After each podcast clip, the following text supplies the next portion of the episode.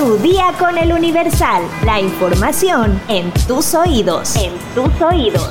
Hola, hoy es viernes 26 de mayo de 2023. Ya casi se acaba el mes, ya casi llegamos a la mitad del año y te apuesto un gansito y una coca de medio litro a que no has cumplido con ninguno de tus propósitos para este año. Ah, ¿verdad? Esa no te la esperabas. Estoy en todo, estoy en todo. Pero tranquilo, todavía te faltan 7 meses. ¿Cuánto es junio? Julio, agosto, septiembre, octubre, noviembre, diciembre. Siete meses para cumplirlos. Así que ponte las pilas. Pero antes, entérate.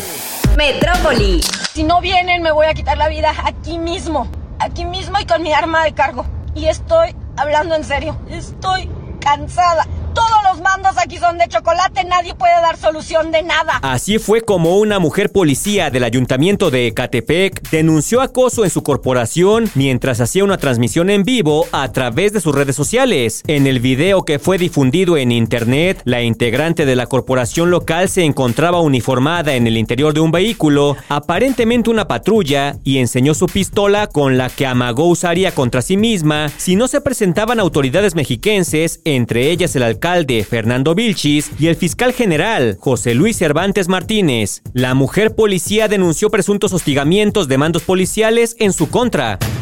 No deja de estarme hostigando, pero no tienen ni siquiera los malditos pantalones para escucharme como elemento, ni como ciudadana tengo voz ni voto.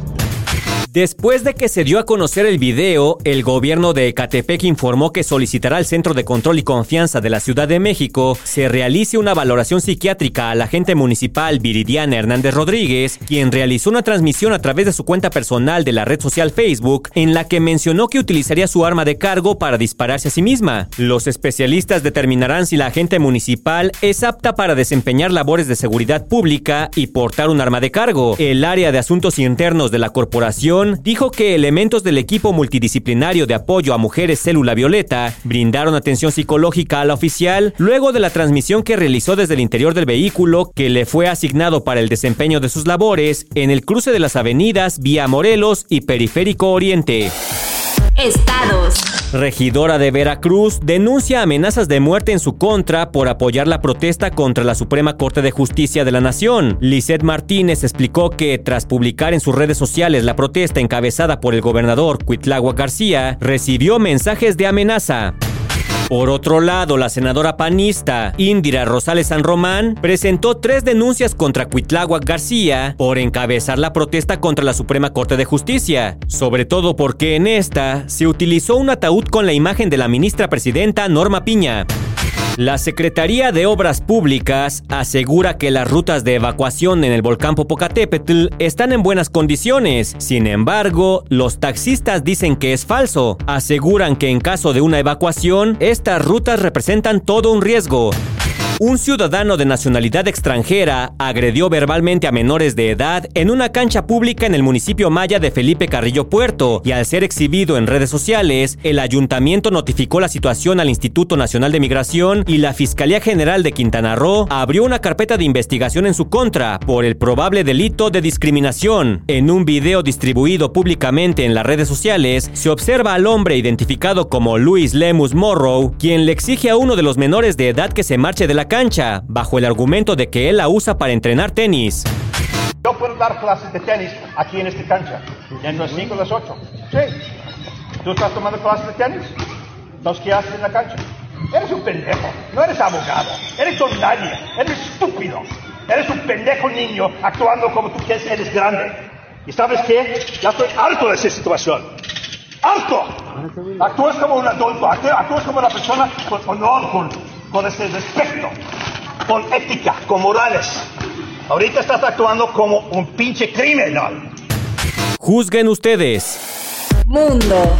La empresa Neuralink del millonario fundador de Tesla, Elon Musk, informó este jueves que fue autorizada por los reguladores estadounidenses para ensayar sus implantes cerebrales en humanos. Neuralink informó que la autorización de la Administración estadounidense de Medicamentos y Alimentos para su primer estudio clínico en humanos es un primer paso importante para su tecnología, que pretende que el cerebro interactúe directamente con ordenadores. El implante cerebral de Neuralink, según ha explicado la empresa, servirá para leer la actividad actividad cerebral. Esto permitiría transmitir órdenes y restaurar algunas funciones cerebrales gravemente dañadas, por ejemplo, tras un infarto o una esclerosis lateral amiotrófica que derivan en daños sobre la capacidad comunicativa. De hecho, Elon Musk mostró hace unos meses el video de un mono con uno de estos implantes que aparentemente es capaz de mover el cursor de una computadora en una pantalla hacia unas letras. Está moviendo el cursor con su mente, dijo el magnate. No es que no pueda escribir, no quiero exagerar. El implante tendrá el tamaño de una moneda y su instalación requerirá extraer un volumen similar del cerebro, a diferencia de otros artefactos probados por empresas neurológicas que han propuesto aparatos parecidos sin una intervención tan invasiva. ¿Tú permitirías que te implanten un chip de este tipo para que puedas usar tu computadora sin tocarla? ¿Navegar por internet?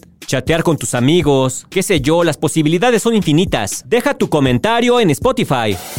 Espectáculos. Luego de que la semana pasada se aplazara la audiencia del actor Héctor Parra por la acusación de corrupción de menores que pesa sobre él, la tarde de este jueves 25 de mayo, el caso siguió su curso. Poco antes de las 3 de la tarde con 30 minutos, la abogada del histrión, Samira Ávila, arribó al reclusorio Oriente, donde Parra permanece detenido desde hace casi dos años. Sin embargo, tras cinco horas de audiencia, las noticias no fueron las que se esperaban. A su salida del reclusorio, la experta en leyes reveló que el actor había sido condenado a 10 años y 6 meses de prisión, además de una multa por 200 mil pesos por concepto de reparación de daños.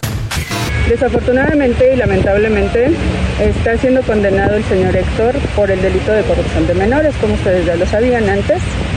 Y eh, de igual manera, lamentablemente, a criterio de esta primera instancia, que es un juez al que respetamos y con el cual llevamos todo este proceso penal, le está imponiendo una penalidad mínima de 10 años con 6 meses.